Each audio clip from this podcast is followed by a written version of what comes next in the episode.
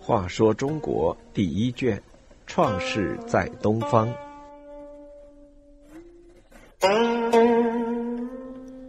九十四，鱼刑和汤刑。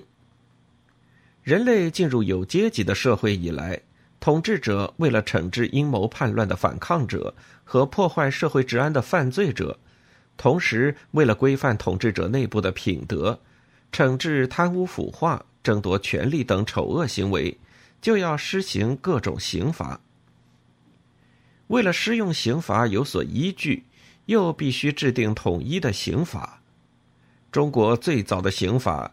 就是夏朝制定的鱼刑和商朝制定的汤刑，他们都是以这个朝代的第一位帝王来命名的。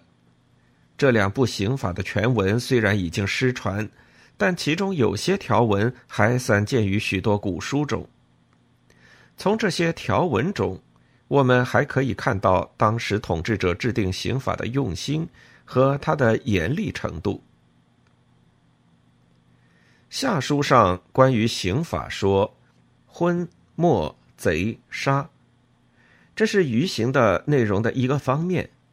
所谓昏，是自己干了丑恶的事，还要掠夺别人的美名；所谓没，是贪污腐化，败坏官纪；所谓贼，是乱杀无辜，毫无顾忌。刑法规定，犯了昏、没、贼三种罪行，必须处以死刑。”相传这条刑法是高陶制定的。从这条刑法的内容来看，它是针对统治阶级内部及约束当官者的纪律而制定的。掠夺别人的美名，败坏官纪，乱杀无辜，只有当官者才有可能。由此可见，在阶级社会的一开始，对于统治阶级内部的纪律约束是很严格的。鱼刑对于犯罪者，据说采用五种刑法，即大辟、并、公、义、没。大辟是处死刑，并是挖掉膝盖骨，公是割掉生殖器，义是割掉鼻子，没是脸上刺字并涂以墨。这是余刑内容的另一个方面。刑法中有处以大辟的罪二百条。处以并行的罪三百条，处以公刑的罪五百条，处以异刑、莫刑的罪各千条，所以后世有下刑三千条之说。从这些刑法的条目之多和对身体摧残之烈，可见在初期的阶级社会中，刑法是多么残酷。不过，统治者为了防止刑法的滥用，还制定了一些使用刑法时的注意事项。下书中有这样一条规定：“与其杀不辜，宁失不惊。”所谓不辜，就是没有罪的人；所谓不惊，就是没有按常法办事，处理太宽大。这句话的意思是说，与其杀掉无罪的人，宁可因为宽大而放掉有罪过的人。过于宽大还可以补救，杀掉了无罪的人是无法挽回的。商汤为官府所定的刑法中，传说有这样一条：在宫廷中长期歌舞作乐是一种腐败风气，要处以刑法。每个官员出司二岁。商汤制定这条刑法，是为了接受夏桀的教训。夏桀奢侈腐化，终日在宫廷中观看歌舞，不理朝政，最终导致了夏朝的灭亡。商汤为了后世子孙避免重蹈夏桀的覆辙，便制定了这一条刑法。丝绸在古代是很珍贵的，二岁是一个很大的数目，据说足以使人倾家荡产。不过，这条刑法到商代末期，并没有起到遏制腐败的作用。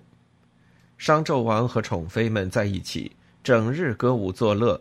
终于又重现了夏桀灭亡的悲剧。商书中关于刑法的规定有一条这样写道：“刑三百，罪莫重于不孝。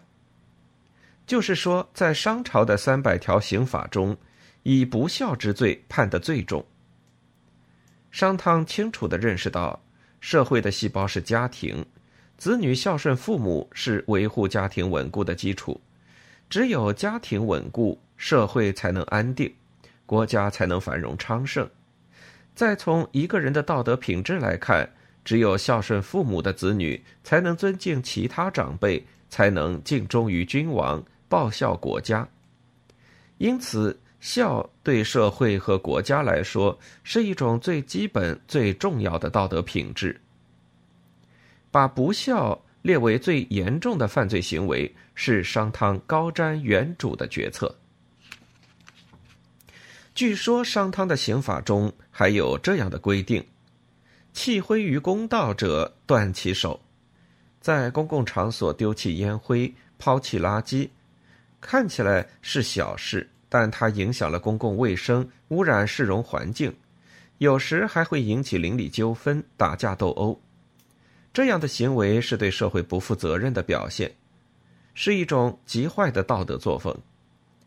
商汤又鉴于此，规定给弃灰于公道者以断其手的严重刑罚，惩一儆百，对维护社会公德具有极大的震慑作用。